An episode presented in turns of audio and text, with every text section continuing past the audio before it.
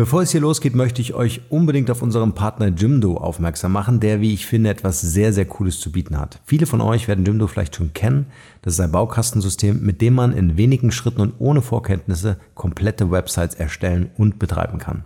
Ich habe das Ganze natürlich ausprobiert, denn ihr wisst, in dem Podcast empfehle ich nur Dinge, von denen ich selber überzeugt bin und muss sagen, es ist wirklich super simpel und vor allen Dingen wahnsinnig beeindruckend, wie schnell man hier zu guten Ergebnissen kommt.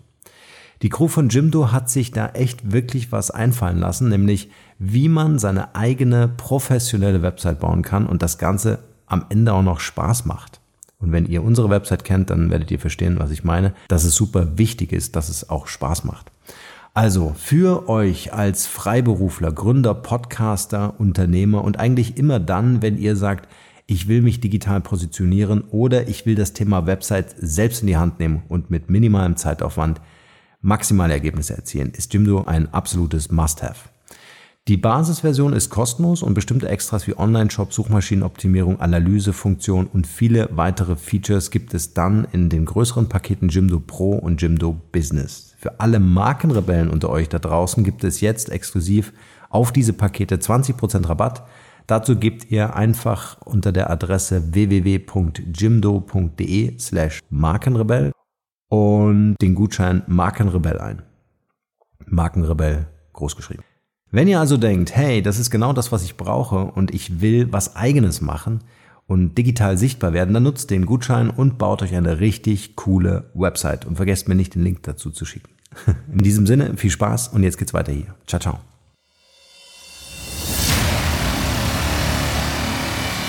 Der Markenrebell Podcast. Spannende Interviews, wertvolle Strategien und provokante Botschaften für Führungskräfte und Unternehmer.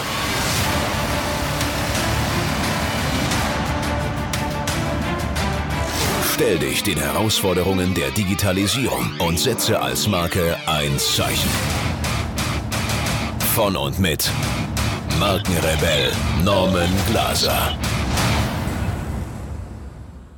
Die Entwicklung der Podcast-Szene in Deutschland.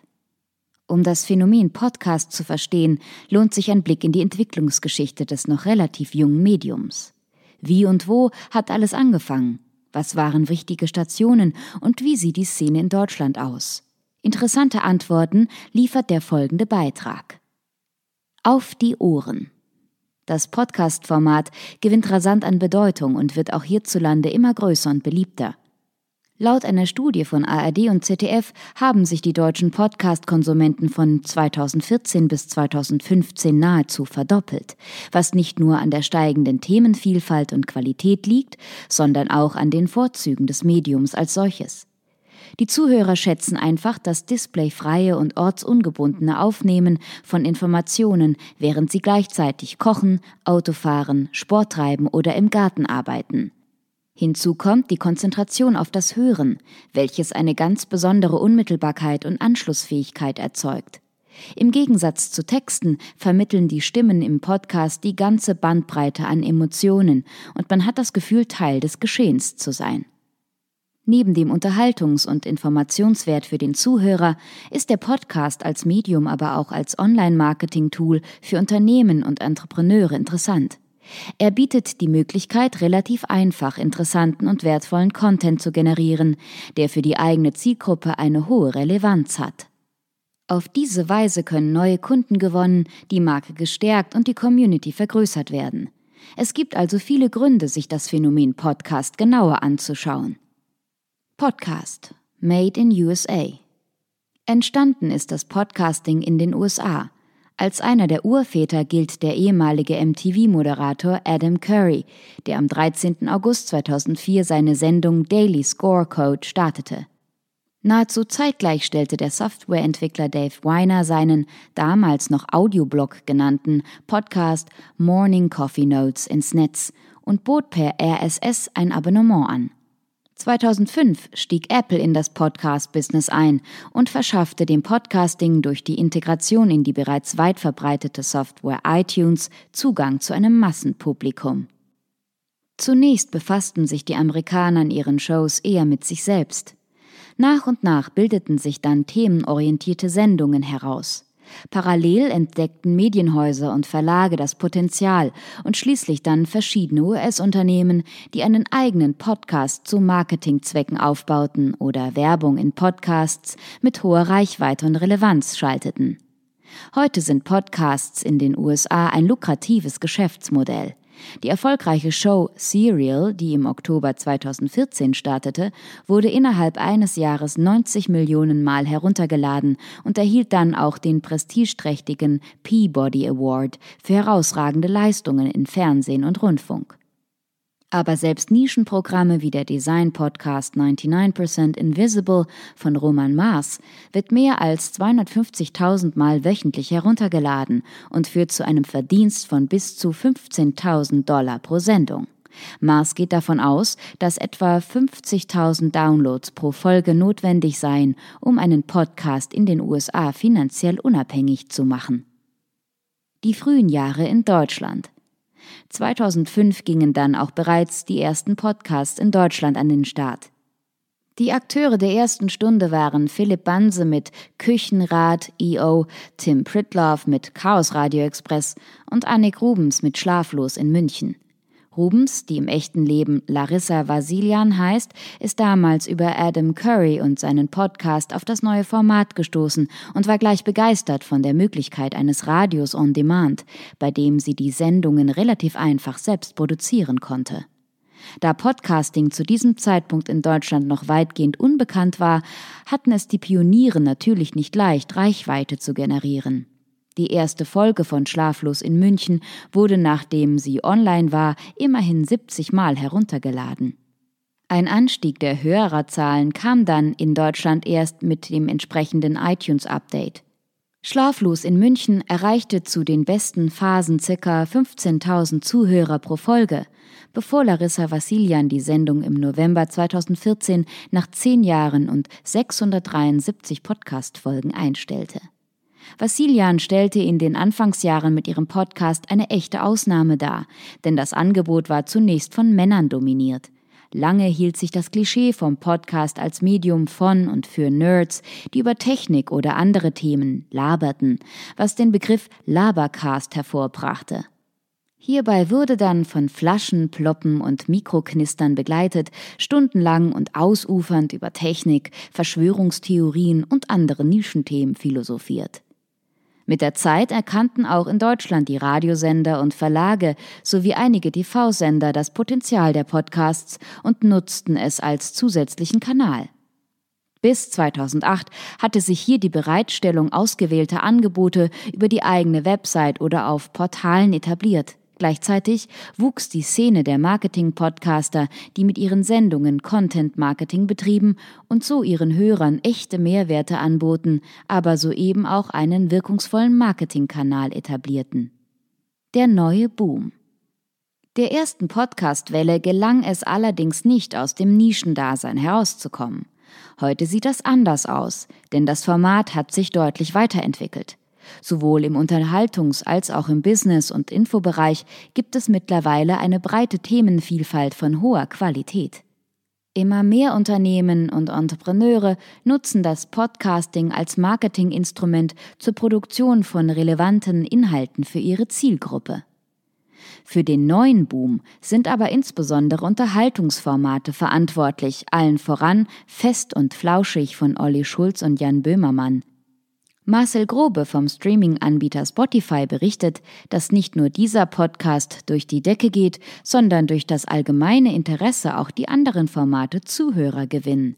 Die Leute bleiben in der App und finden beim Stöbern andere interessante Sendungen.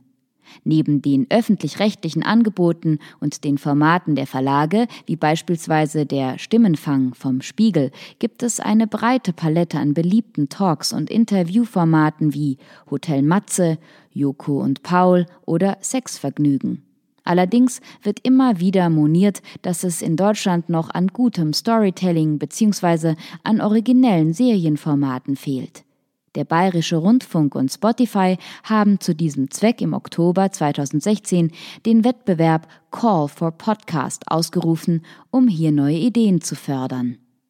In jedem Fall wird das Medium sowohl für die Hörer als auch aus wirtschaftlicher Sicht zunehmend interessant. In den USA haben sich längst Vermarktungs- und Produktionsspezialisten wie Gilmet Media positioniert und auch in Deutschland beginnt sich ein Markt rund um die Podcasts zu bilden. Denn auch die Werbung via Podcast ist ebenso speziell wie wertvoll. Wer bewusst den Podcast hört, lauscht auch der Werbung darin aufmerksamer. Außerdem ist die Zielgruppe je nach Thema sehr eindeutig und somit ideal für Vermarktungszwecke. Zudem gewinnt die Podcast-Werbung in Talk- und Interviewformaten zusätzlich an Bedeutung, da sie in der Regel vom Moderator persönlich in Form einer Empfehlung präsentiert wird. Wo geht die Podcast-Reise hin?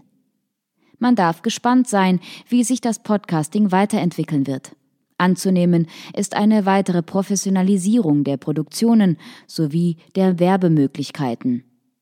Auch deutet sich jetzt bereits mit steigendem Interesse der Streaming-Anbieter eine Ausdifferenzierung der Distributionswege an.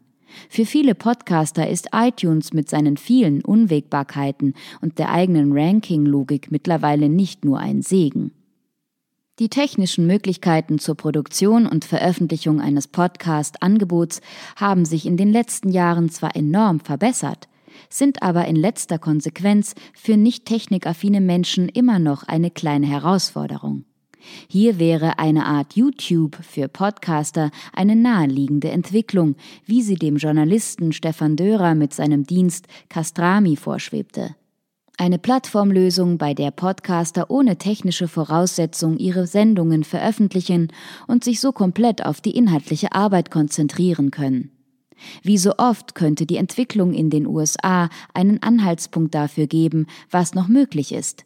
Die Gesamtzahl der Podcast-Hörer in den USA lag im Frühjahr 2016 bei 36 Prozent der US-Bevölkerung ab zwölf Jahren.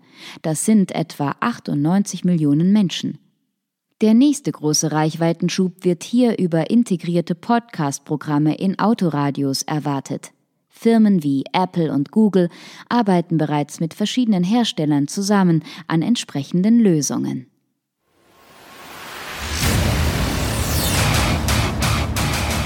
Hier noch eine wichtige Info für alle die unter euch, die sich mit dem normalen E-Mail-Newsletter nicht zufrieden geben können, die noch ein paar Deep Dives vertragen können und zusätzlich eine wertvolle Content-Lieferung auf Ihr Smartphone für clever halten.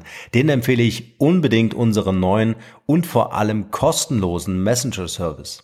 Ganz egal, ob ihr WhatsApp, Facebook Messenger, Insta oder Telegram verwendet, wir liefern euch alle neuen Podcast-Folgen, natürlich unseren monatlichen Ratgeber als E-Book sowie weitere spannende Informationen frei Haus in eure Lieblings-App. Und das alles kostenlos und ohne Werbespam. Das verspreche ich euch. Geht dafür einfach auf unsere Website www.markenrebell.de und klickt im Menü oben auf den Punkt Service. Probiert es einfach mal aus. Es ist kinderleicht und seid gespannt, was hier in den kommenden Wochen so alles abgeht. Wenn euch dieser Podcast gefallen hat, wären wir euch sehr verbunden, wenn ihr euch kurz Zeit nehmen könntet und uns eine Bewertung bei iTunes da lasst. Das dauert nur wenige Sekunden und ihr helft damit, dass auch andere diese Informationen erreichen und wir diesen Podcast für euch noch viel, viel besser machen können. That's it. Alle Informationen wie immer in den Shownotes. Nur das Beste für euch und bleibt rebellisch. Bis bald. Ciao.